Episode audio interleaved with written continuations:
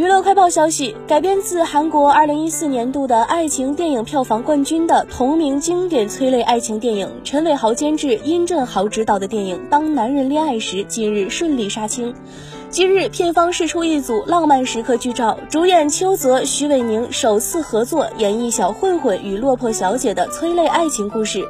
影片讲述了一个以讨债为生的小混混阿成，某天讨债遇到了债主的女儿浩婷，被他默默照料失去意识父亲的身影和肩负起父亲债务的责任感深深吸引。